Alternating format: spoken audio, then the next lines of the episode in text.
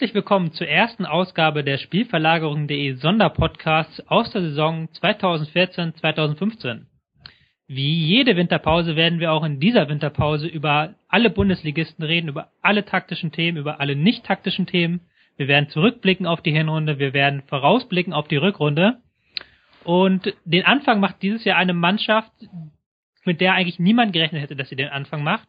Und zwar Borussia Dortmund. Ich habe dazu zwei Gäste eingeladen. Einmal den ähm, BVB-Experten von Spielverlagerung, Martin Rafelt. Hi. Besser bekannt als MR oder als Sideclick von mir. Ähm, unser zweiter Gast war auch letztes Jahr bereits bei uns und hat mit uns über den BVB geredet.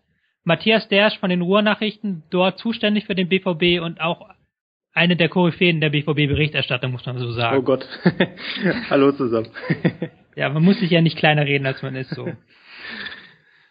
Ähm, auf jeden Fall haben wir hier sehr viel geballte BVB-Power, äh, sehr viel geballtes BVB-Wissen. Und ich würde sagen, wir legen direkt los. Wir handeln das Ganze mal chronologisch ab. Denn zu Saisonbeginn war ja diese ähm, Position, die jetzt in der Tabelle da ist, überhaupt nicht abzusehen. Ich würde sogar sagen, man ist gar nicht so schlecht in die Saison reingeschartet, oder Martin? Ähm, naja, man hat äh, nach, nach sechs Sekunden oder so das erste Gegentor gekriegt. Also äh, insofern zu dem Zeitpunkt könnte, hätte man sagen können, ähm, wenn es so weitergelaufen wäre, würde es noch schlechter aussehen. Äh, ich formuliere um insofern, als dass ähm, Borussia Dortmund eigentlich in den letzten Jahren immer am Anfang so ein paar kleine Stotter Startschwierigkeiten hatte, ein bisschen so stotterig. Man hatte ja auch aus den ersten fünf Spielen hatte man äh, sieben Punkte geholt, was dann zu dem Zeitpunkt eigentlich noch relativ normal war. Ja. Ja, wobei es ähm, in der direkten Vorsaison was anders, da waren ja die ersten elf Spieltage oder so dann sehr gut und dann gab es einen, einen extremen Einbruch. Mhm. Stimmt, ja. ja. Aber das Start war noch okay so. Dann ging es aber richtig los. Ähm, in der Bundesliga fünf Niederlagen am Stück ähm, zwischen Spieltag 6 und Spieltag 10. Und danach hat man dann wieder ein paar Punkte geholt, aber er hängt jetzt unten drin. Also gehen wir mal gleich so ähm, rein in die in die äh, erste Krisenphase. Ähm, Matthias, hattest du das Gefühl, dass es irgendwo in der Saison einen Bruch gab oder war das so eine schleichende Entwicklung oder wie hast du das gesehen? Hm, ja, ich also ich würde ja eigentlich auch widersprechen, äh, wenn du sagst, dass der Anfang ja ganz gut war eigentlich. Mhm. Also ähm, ich habe, äh, ich hatte im Grunde das ähnliche Problem wie die WM-Fahrer vom BVB. Ich hatte auch keine richtige Vorbereitung, weil ich ja auch bei der WM war und ich hatte dann danach dann auch noch äh, ein paar Wochen Urlaub und bin erst relativ spät dann auch zur Vorbereitung dazu gestoßen ähm, und ähm, hatte die Probleme, die sich dann eingestellt haben, eigentlich so nicht auf dem Schirm. Also ähm, ich fand das nicht so offensichtlich, dass die zu wenig Training gemeinsam hatten. Also Jürgen Klopp hat jetzt vor ein paar Tagen gesagt, ähm, sie hätten jetzt zum ersten Mal in der Wintervorbereitung eigentlich mit der kompletten Mannschaft trainieren können. Ähm, das wäre vor dem ersten Spiel in Leverkusen nicht möglich gewesen. Ähm, das war uns, glaube ich, damals allen nicht so bewusst. Ähm, ich weiß auch gar nicht, ob das jetzt so dann wirklich stimmt. Ähm, klar, es waren immer Spieler verletzt, es waren immer Spieler nicht fit, aber ähm, er hatte schon auch teilweise in der Hinrunde Wochen, wo relativ viele Spieler da waren. Ja, und dann, dann kam halt der Sieg in Augsburg, da war ich vor Ort. Das ähm, sah lange nach einer klaren Sache aus. Am Ende hätte es fast noch 3-3 ausgehen können, wenn das Spiel zwei, drei Minuten länger dauert. Mhm. Da war also auch schon im Grunde zu erkennen, dass die, die Puste nicht so richtig reicht. Freiburg fiel dann so ein bisschen raus. Äh, das Spiel war recht früh entschieden. Ja, und dann ging ja im Grunde, wie du gerade schon gesagt hast, die Misere los in der Bundesliga. Und ähm, ja, es wurde ja wirklich immer schlimmer. Also das ähm, äh, gab dann zum Ende der Hinrunde noch so ein Aufflackern im positiven Sinne. Man dachte nach dem Sieg gegen Gladbach, wo der BVB ja auch viel von dem gezeigt hat, was ihn über die letzten Jahre stark gemacht hat, mhm. ähm, dass das jetzt mal wieder nach vorne geht, dass das so der Wendepunkt war. Der kam dann nicht. Ähm, dann ähnliches Spiel gegen Hoffenheim, wieder gewonnen, wieder ordentlich gespielt, ähm, den Kampf angenommen, den Abstiegskampf angenommen. Und ähm, danach gab es dann eine 0-1-Niederlage, mhm. eine erschreckende Niederlage, muss man sagen, in Berlin. Mhm. Ähm, und ich glaube, der Tiefpunkt war dann wirklich das Spiel in Bremen, äh, so von der Entstehung. Ähm, und von daher war es dann, glaube ich, ganz gut, dass dann Winterpause war, egal ob man jetzt die Probleme beheben konnte äh, oder nicht. Also es war einfach wichtig, da mal mental dann die, die mhm. Bremse zu ziehen. Hm. Gehen wir mal in die Saison rein. Du hast es gerade schon gut die Entwicklung beschrieben. Ähm, am achten Spieltag hatten wir noch einen bemerkenswerten Artikel auf Spielverlagerung.de von dir, Martin. Ähm, die beste, beste, schlechteste Mannschaft aller Zeiten war der überschrieben. Und da sah es ja noch irgendwie so aus, als ob da doch eine positive Entwicklung zu erkennen ist. Ja, da wurden halt, ähm, da kam dann auf, auf einen Schlag ähm, Mikitarian und Reus und Gündogan, glaube ich, haben da glaube ich alle, kamen da glaube ich alle gleichzeitig aus Verletzungen zurück und es hatten eine, das erste Mal in der Bundesliga Gündogan und Mikitarian zusammengespielt und das erste Mal Kagawa und Reus und ähm, die Synergie, die man dann vermutet in so einer Situation, die sind auch eigentlich direkt da gewesen, aber aus äh, ganz verschiedenen Gründen, ähm, habe ich im Artikel geschrieben, kann man nachlesen, hat es dann halt trotzdem nicht geklappt, weil so ein paar Dinge nicht richtig durchgezogen wurden. Und das Ding ist, nach diesem Spiel gab's eine, gab's dann direkt, also auch weil, weil sich dann Reus wieder verletzt hat, gab's dann direkt wieder eine Kehrtwende in der Herangehensweise. Und das war so der, ich, ich glaube, äh, Peter Gravitz hat es jetzt auch im Interview mal gesagt, dass sie irgendwann in der Hinrunde den Eindruck hatten, dass sie jetzt ähm, mehr auf Stabilität setzen müssen und auf feste Abläufe und so, während man ja in der ersten Saison, äh, also Hinrundenhälfte, noch viel durchgewechselt hat und viel versucht hat. Und ich glaube, das da hat er gesagt, das war, glaube ich, sogar um das Hannover-Spiel. Also das wäre dann das Spiel danach gewesen. Auf jeden Fall hatte man in dem Spiel ja gegen Hannover erstmal auf so eine passivere Herangehensweise gesetzt und mhm. dann mehr versucht über so ganz, ganz klare Offensivabläufe das zu regeln und nicht so sehr über diese extreme Flexibilität, die man gegen Köln gebracht hat. Ähm, dass ich das so ausführe, zeigt auch schon, dass es halt ganz viele unterschiedliche Gesichter des äh, BVBs in der Hinrunde gab und ähm, das, das es umso schwerer macht, äh, da jetzt ein, ein Problem ausfindig zu machen, weil es echt ganz unterschiedliche Konstellationen gab. Es gab äh, Spiele, wo man unfassbar viel Kreativität auf dem Platz hatte und es gab ein Spiel gegen Schalke, wo man mit Doppelsechs Bender Ginter spielen muss. So. Würdest du da zustimmen, äh, Matthias, dass das eine ganz vielschichtige Krise ist? Ja, definitiv. Also wir haben äh, in den Vorjahren, das ist immer im Grunde im Rückblick ein Luxusproblem, immer gefragt, äh, ob Klopp denn auch einen Plan B hat in der Tasche, wenn Plan A mal nicht greift. Ähm, in diesem Jahr muss man sagen, hat Plan A von Anfang an nicht funktioniert und er hat nicht nur Plan B ausprobiert, sondern auch C, D, E und F. Ähm, und alle haben nicht funktioniert. Und ähm, äh, wie Martin gerade schon gesagt hat, auch aus unterschiedlichsten Gründen. Also ähm, es war ja wirklich eine Gemengelage aus persönlichen Formkrisen, Verletzungen, ähm, nicht fitten Spielern, ähm, Verunsicherungen, mentale Blockaden, da war im Grunde alles dabei. Also man musste gar nicht äh, jetzt, oder man, also ich weiß nach wie vor nicht, wo man hätte ansetzen können in der Hinrunde, an welchem Punkt, um dann wirklich mal die, die, die, die, die, die Kehrtwende zu schaffen. Ähm, das ist eine, eine Herkulesaufgabe gewesen, ähm, das jetzt in der Winterpause irgendwie gerade zu rücken. Ich bin sehr gespannt, ob das äh, geglückt hat, weil ähm, ich habe die Vorbereitung jetzt komplett verfolgt. Ähm, das sah von der von der Art und Weise, wie trainiert wurde, nicht anders aus als in den Vorjahren. Äh, mhm. Bin ich sehr gespannt, ob das ob das denn jetzt letztlich der richtige Weg ist. Das wird man dann ähm, wahrscheinlich in Ansätzen schon gegen Leverkusen sehen können. Aber dann kann man wenn man euch beiden zuhört, diese populäre These, die äh, Taktik des BVBs ist geknackt, auch so ein bisschen ab, ab, ab ad acta legen, wenn man guckt, was für verschiedene Ansätze alles ausprobiert wurden.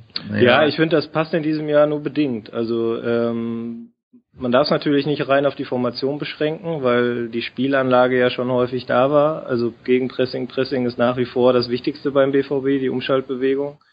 Ähm, und äh, ich glaube bedingt, äh, weil sie eben auch vieles nicht so richtig trainieren konnten unter der Woche, ähm, griffen halt die gängigen Mechanismen nicht. Ähm, also sie haben heute im Training Pressingfallen trainiert. Äh, das fand ich sehr spannend, weil das war im Grunde etwas, was in der Hinrunde komplett gefehlt hat und was sie aber vorher stark gemacht hat. Ähm, das war so ein bisschen Back to the Roots. Äh, ich bin mal gespannt, ob sie das jetzt häufiger machen, weil das war heute wirklich das erste Mal, dass sie so detailliert daran gearbeitet haben. Ähm, aber es war jetzt ja nicht so, dass sie immer 4-2-3-1 mit äh, Lewandowski vorne drin gespielt haben. Logisch, Lewandowski eh nicht mehr da und die beiden Stürmer, die sie als Ersatz geholt haben, sind ganz andere Typen. Ähm, von daher finde ich, greift dieses Argument, äh, man hat den BVB entschlüsselt, zu kurz. Zumal, wenn man das so sagen möchte, dass der BVB entschlüsselt ist, dann ist er das auch nicht erst seit dieser Saison, sondern im Grunde auch schon im Vorjahr gewesen. Ja, das ist, glaube ich, der zentrale Punkt daran, dass ja ähm, das, das Problem, dass man gegen bestimmte Typen von Gegnern nur sehr, sehr schwierig zu Toren kommt. Das gibt's ja schon seit, ähm, also seit, seit längerem, aber spätestens seit der letzten Hinrunde. Da hatte ich ja auch schon diesen Artikel philosophische Offensivprobleme des BVBs in der Phase schon, wo Dortmund noch fast alles gewonnen hat. So, also das war schon da schon zu sehen, dass Dortmund halt gegen bestimmte Gegner ähm, ich hatte sie jetzt mal in einem, in einem Artikel beschri äh, beschrieben als, als nicht konterbar, also die sich einfach nicht auf Konter einlassen, dass Dortmund halt, ähm, da macht Dortmund normalerweise nur so eins, zwei Tore, wenn dann noch ein bisschen Pech in der Chancenverwertung dazu kommt, auch mal keins. Aber normalerweise, wenn der, wenn der BVB halt ähm, in, in äh, also top aufgestellt ist und am Limit spielt, dann ist es so, dass der Gegner dann quasi in der gleichen Situation beinahe sicher kein Tor macht oder wenn der, sobald der Gegner quasi versucht ein Tor zu machen, bleibt er entweder im Pressing oder im Gegenpressing hängen und ermöglicht schon wieder ähm, Möglichkeiten so. Und das war halt ähm, durch diese Saison teilweise durch die Eingespieltheit nicht der Fall, teilweise durch ein paar mh, hm, defensiv-taktische Mängel, das war jetzt eher, also vor allem zum Beispiel im, im Mainz-Spiel und dann halt gab's extrem viele Aussätze, also sowas wie das, das, ähm, der Rückstand gegen Schalke, wo Ramos da den, den Ball in den eigenen Strafraum haut, ähm, ist halt, das kommt dann nochmal dazu, das ist halt voll absurd und solche, solche extrem unglücklichen Gegentore sind dann natürlich in so einer strategischen Situation, wo man eigentlich auf das 1-0 spielt und eigentlich auf Stabilität geht, sind solche einzelnen Aussetzer eben extrem, äh, extrem wirkungsvoll. Ähm, um das nochmal zu unterstreichen auch, ähm, gegen die proaktiveren Teams der Liga würde ich mal so sagen, also Wolfsburg, Hoffenheim, Augsburg, Gladbach, Bayern sah man eigentlich immer sehr relativ gut aus und hat auch Punkte geholt. Ja. Galatasaray muss man hier an, an der Stelle noch als Musterbeispiel erwähnen. Also gegen, ähm, gegen, Galat, äh, gegen Galatasaray kam man aus einer, aus einer Phase von vier Niederlagen und ich hatte trotzdem in dem, äh, nachdem ich Galatasaray, äh, Galatasaray gesehen hatte, schon gesagt, ja okay, die werden weggehauen und ähm, du meintest, wir hatten das damals zusammen fürs ZDF gecovert und du meintest, äh, ich hatte Vorschau und so Nachbericht gemacht und du meintest zum Nachbericht, ich weiß gar nicht, was ich reinschreiben soll, was noch nicht in der Vorschau stand. Also weil ähm, da halt ab, schon abzusehen war, dass Galatasaray eben genau diese, diese, diese Mannschaft ist, gegen die Dortmund immer noch extrem gut ist. Ähm, also die versucht offensiv zu spielen und dabei nicht so ganz optimal organisiert ist. so. Ähm, und sowas gibt's in der Bundesliga eigentlich nicht. Also entweder, entweder wird auf Offensivspiel weitestgehend verzichtet oder das ist schon dann echt sehr stabil und, und relativ risikofrei organisiert. Mhm. Und das ist schon eine, eine Gesamtsituation in der Liga, die ähm, für die Spielweise des BVB wirklich nicht optimal ist. Wobei wir damit auch schon den nächsten Punkt, der auf meiner Liste steht, relativ abgehakt haben, halt dieser Unterschied Champions League Liga weil du hast richtig gesagt, Arsenal, Galatasaray spielen halt anders als die meisten Bundesligisten und auch nicht so kompakt einfach. Ja.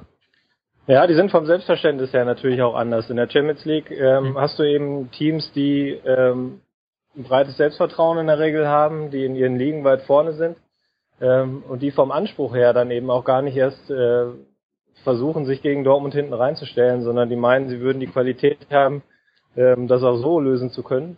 Äh, das verwundert mich immer ein bisschen, weil ich mir immer denke, wenn man sich ein bisschen mit dem BVB auseinandersetzt, ähm, dann müsste man eigentlich äh, Ansätze finden, wie man diese Mannschaft schlagen kann. Ähm, weil es in der Bundesliga eben so viele Paradebeispiele dafür gibt.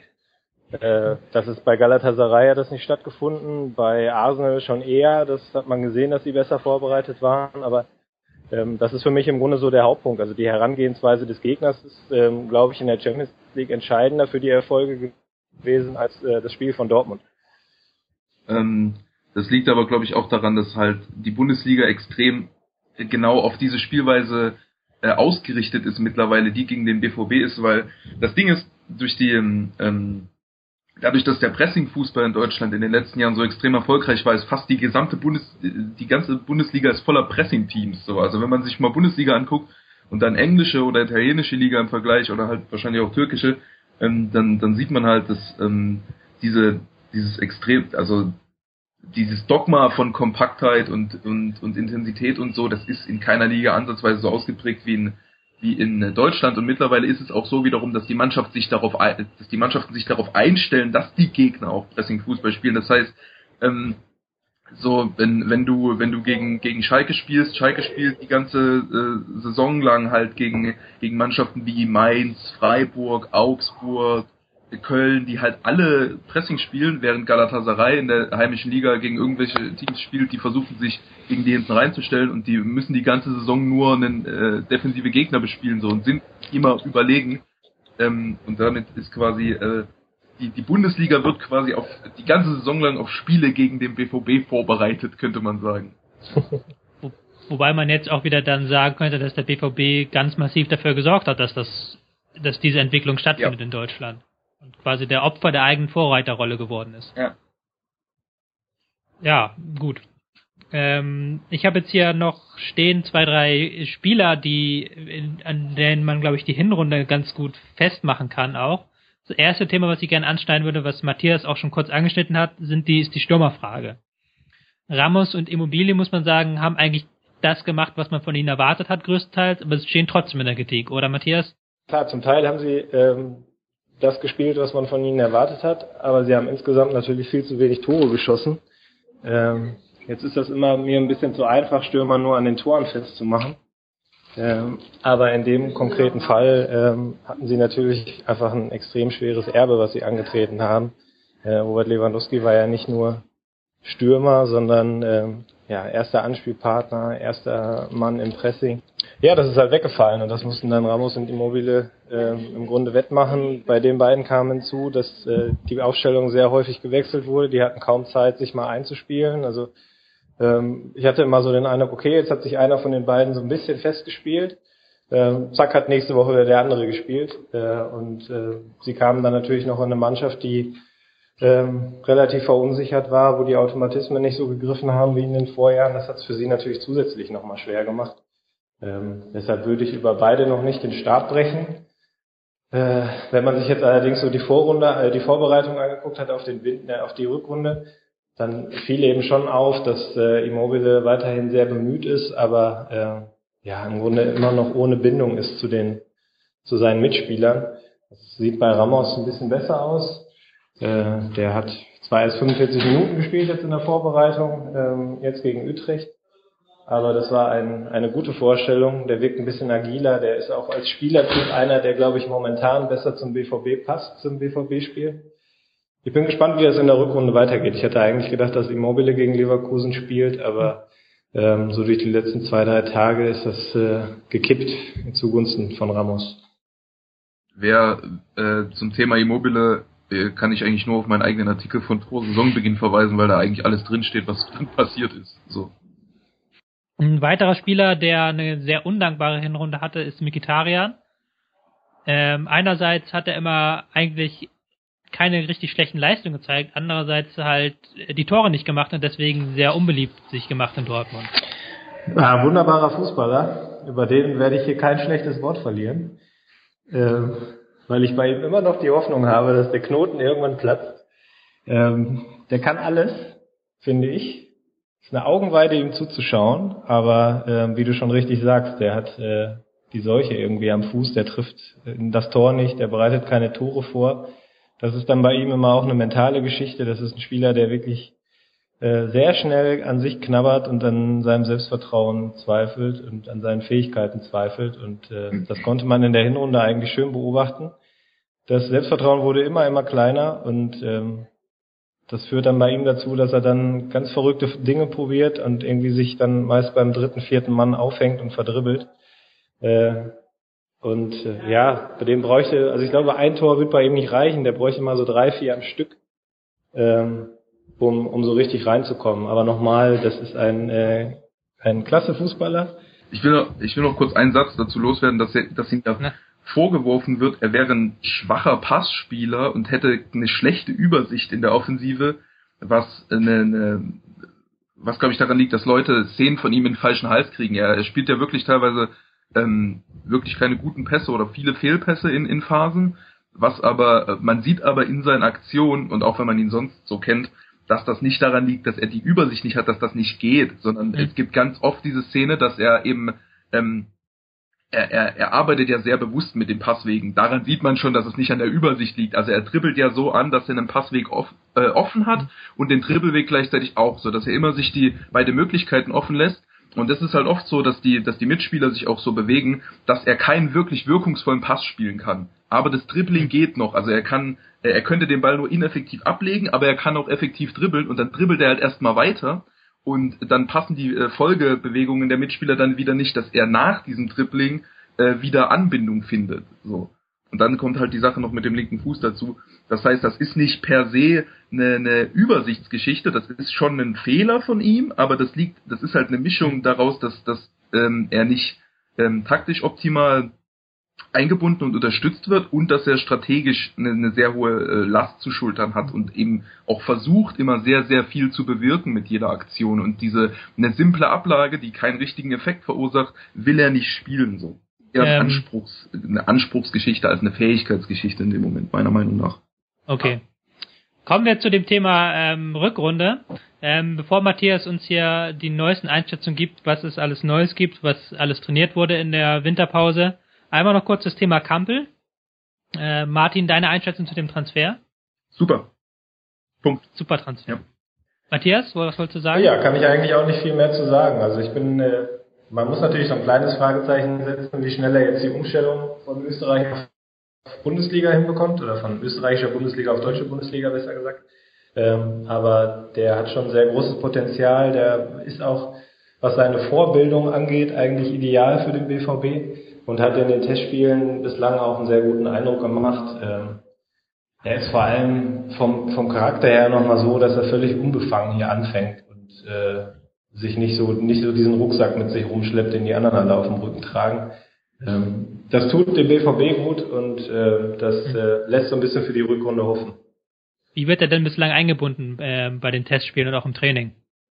Ja, unterschiedlich. Also es gab ein 4-1-4-1 mit ihm auf den Halbpositionen. Da hat er sich teilweise auch sehr tief die Bälle geholt. Da hat äh, allerdings Kehl noch den Sechser gespielt, ähm, der ja bekanntlich jetzt zum Ligastart nicht zur Verfügung ähm, steht. Jetzt hat er in den Testspielen gegen Utrecht ähm, hat er dann äh, im 4-2-3-1 gespielt und dann nicht zentral, sondern neben Reus. Ähm, das war auch okay. Das hat ja auch dann in der links, genau, also ja. Äh, äh, das hat in der Kombination dann auch zum, zum einzigen Tor geführt. Ähm, das macht schon Spaß, ihm zuzuschauen bislang. Ist für mich noch ein bisschen überambitioniert teilweise. Also es will dann in, in einer Szene, wo ein, wo ein Mitspieler irgendwie offen in einem Raum einen Ball hat, fordert er den Ball, anstatt einfach sich irgendwie weiter vorne, also fordert er in dem gleichen Raum den Ball, holt ihn sich quasi beim Mitspieler ab, anstatt sich ein bisschen weiter vorne freizulaufen, so ähm, und will das will sehr viel das Spiel antreiben, aber so grundsätzlich in der Ausrichtung ist es glaube ich sehr gut für den BVB, weil eben gerade die Kreativität in diesen Verbindungsräumen zwischen defensiven und offensiven Mittelfeld, da ist jetzt äh, gerade in der Hinrunde immer sehr, sehr, sehr wenig los gewesen und genau dort zeigt er sehr viel Präsenz. Teilweise, teilweise halt gerade noch ein bisschen zu viel, aber das ist besser als zu wenig. Ja, sehe ich auch so. Ähm, wie, wie geht denn allgemein die Richtung jetzt im, im Winter? Was hat man verstärkt trainiert? Welche Richtung wird es jetzt gehen in den kommenden Wochen? Also wenn man die Interviews von Jürgen Klopp gelesen hat, weiß man im Grunde schon so ungefähr, in welche Richtung es gehen soll. Jürgen Klopp hat ja immer gesagt, es war ähm, das größte Problem in der Hinrunde war, dass sie keine, keine Zeit hatten, die Probleme zu lösen. Und äh, sein Credo ist, durch drei Wochen Vorbereitung ähm, wird jetzt alles besser, weil wir jetzt wieder die Abläufe einstudieren können. Man trainiert exakt das gleiche wie in den Jahren davor. Also äh, man hätte, glaube ich, eine Schablone auf das Trainingslager legen können und die hätte genauso ausgesehen wie in den Vorjahren. Ähm, also Umschaltspiel, Pressing, Gegenpressing, ähm, Abschlüsse. Wobei ich habe heute ein paar Videos bei Instagram gepostet. Äh, da kann man sehen, wie gut das mit den Abschlüssen funktioniert. Äh, ein Kommentar war drunter, spielen die sonst auch Footballtore. Das äh, sagt schon einiges. Ähm, ja, aber man, man, also wenn man jetzt wirklich erwartet hat, der Jürgen Klopp kommt daher und krempelt sein komplettes Konzept um, dann wird man enttäuscht. Äh, ich glaube, dass das auch der falsche Ansatz gewesen wäre. Ich bin noch ein bisschen skeptisch, ob so dieses Standardprogramm, was er fährt, ähm, jetzt wirklich alle Probleme löst, weil ein paar sind halt auch schon länger da und schon länger löst. Also das Spiel mit dem Ball gegen tiefstehende Gegner haben wir ja vorhin lang und breit diskutiert. Äh, das Problem ist halt nach wie vor und ich sehe in den bisherigen Trainings nichts, was das beheben könnte, außer die individuelle Klasse der Spieler auf dem Platz. Ähm, defensive Stabilität ist meiner Meinung nach auch noch nicht wieder da, wo sie sein müsste und wo sie in den Vorjahren waren. Also in allen Testspielen gab es im Grunde immer so vier, fünf Szenen, wo die Hintermannschaft relativ offen war, wo die Räume und die Abstände insgesamt zu groß waren. Ähm, ja, ich bin gespannt. Ähm, ähm, aber ich bin halt noch ein bisschen skeptisch, ob diese drei Wochen Vorbereitung und davor die anderthalb Wochen Urlaub jetzt wirklich mhm. auch so diese Kopfprobleme, die dann am Ende der Hinrunde da waren, wirklich gelöst haben und ob so diese, diese Standardisierung der Abläufe jetzt wieder dazu führt, dass die den Kopf mhm. total frei haben. Da bin ich sehr gespannt. Martin, du hast die Testspiele ja sicher auch verfolgt. Was ist dein Fazit jetzt nach ja. der Winterpause? Sieht so ähnlich aus. Ähm, also man kann, man kann erst mal sagen, was auch so zu erwarten war, weil ich es mir immer noch nicht erklären kann. Das haben wir auch noch gar nicht erwähnt, dass ähm, äh, im Frankfurt-Spiel oder im, im Arsenal-Spiel, Querstrich spätestens dann im Frankfurt-Spiel, gab es in der Hinrunde so ein Bruch, dass irgendwie das Aufbauspiel so strategisch so richtig, richtig, richtig kacke wurde, wo, wo man einfach, äh, gerade Subotic war da total also da muss man sich rein, weil sein Kopf war ziemlich der, der, der hat teilweise Piszczek angespielt, wenn Piszczek unter mehr Druck war als er selber. So.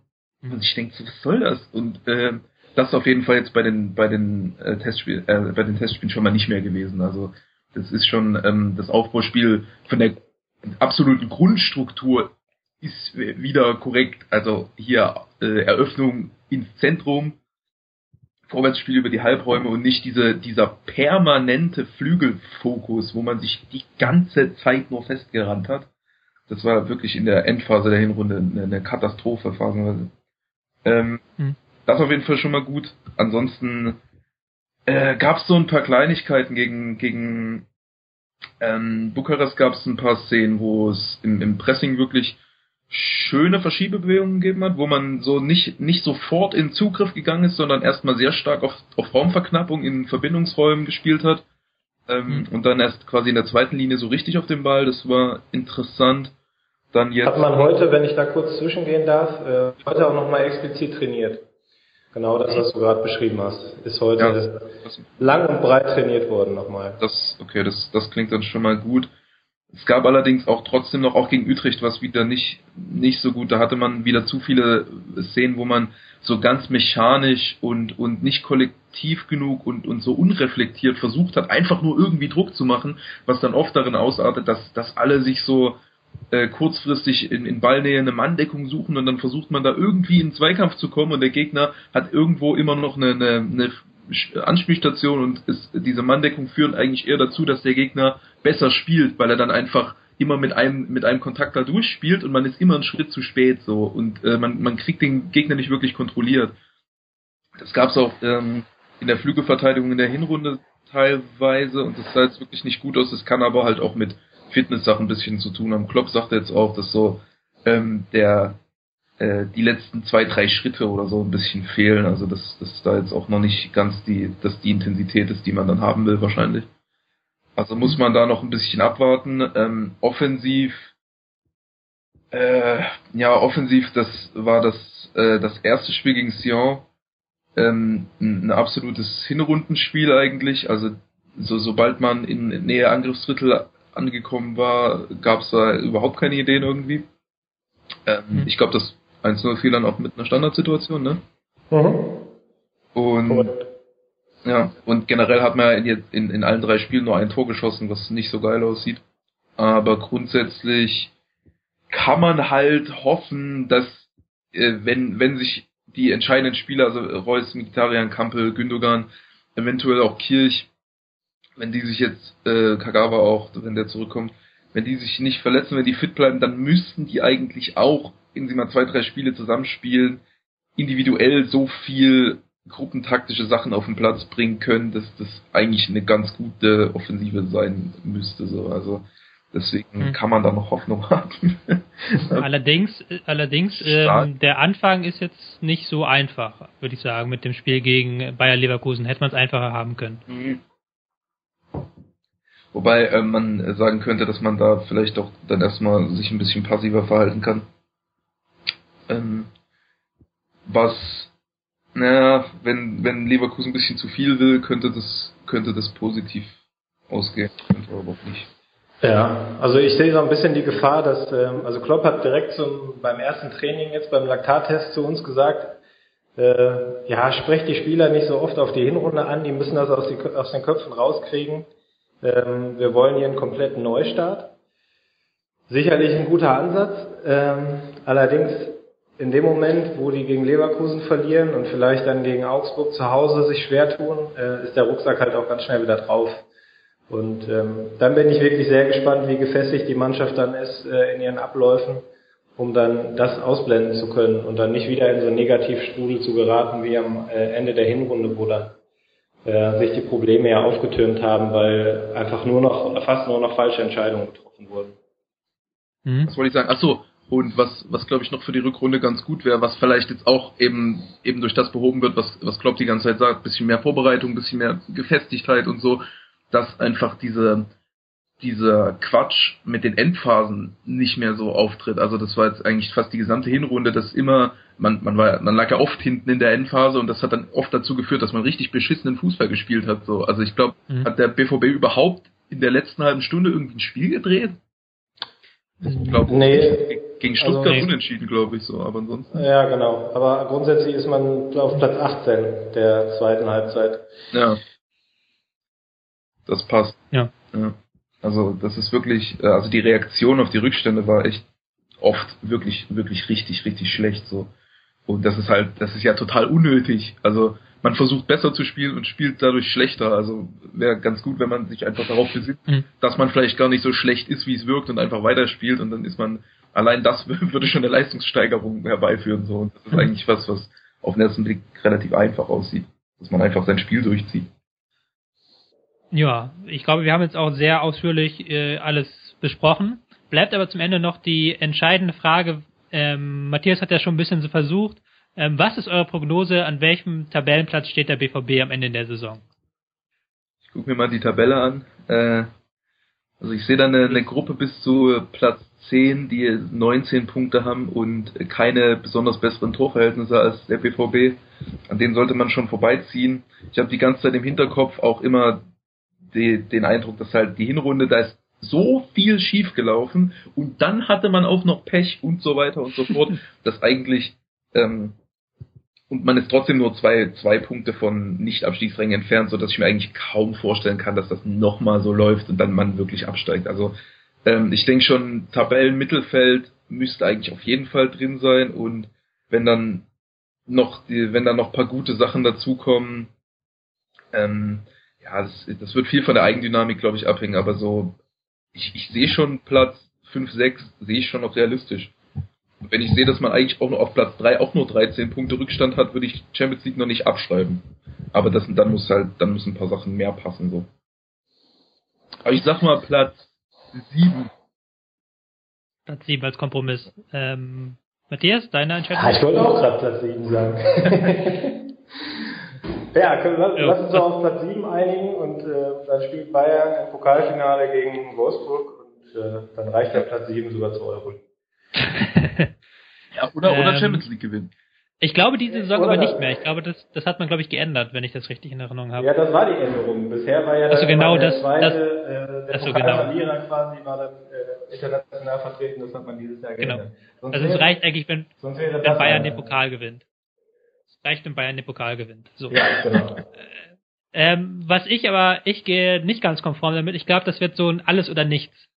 Also entweder man kommt da jetzt relativ schnell raus und schafft dann auch noch Europa tatsächlich, oder um, es geht ganz in die Hose und man hängt bis zum Ende Runden drin. Das wäre meine Prognose. Ähm, ich danke herzlich euch beiden. Das war doch ein sehr interessanter Talk. Da hat ja unsere Sonderpodcast-Runde sehr vielversprechend angefangen. Haben wir die Latte selber sehr hochgelegt für die nächsten Talks. Ähm, herzlichen Dank an Martin. Ähm, wie immer eine Freude, dich hier zu haben. Yay. Du bist ja noch ein paar Mal dabei, also ich hoffe. das ist noch nicht das Ende. Ähm, und Matthias, dir sehr herzlichen Dank. Ähm, die Leute finden dich auf Twitter als ähm, ähm, Matthias, Matthias aus Do. Matthias unterstrich aus unterstrich Do und ähm, arbeitet äh, für die Ruhrnachrichten immer ähm, das Lesen wert. Herzlichen Dank, Matthias.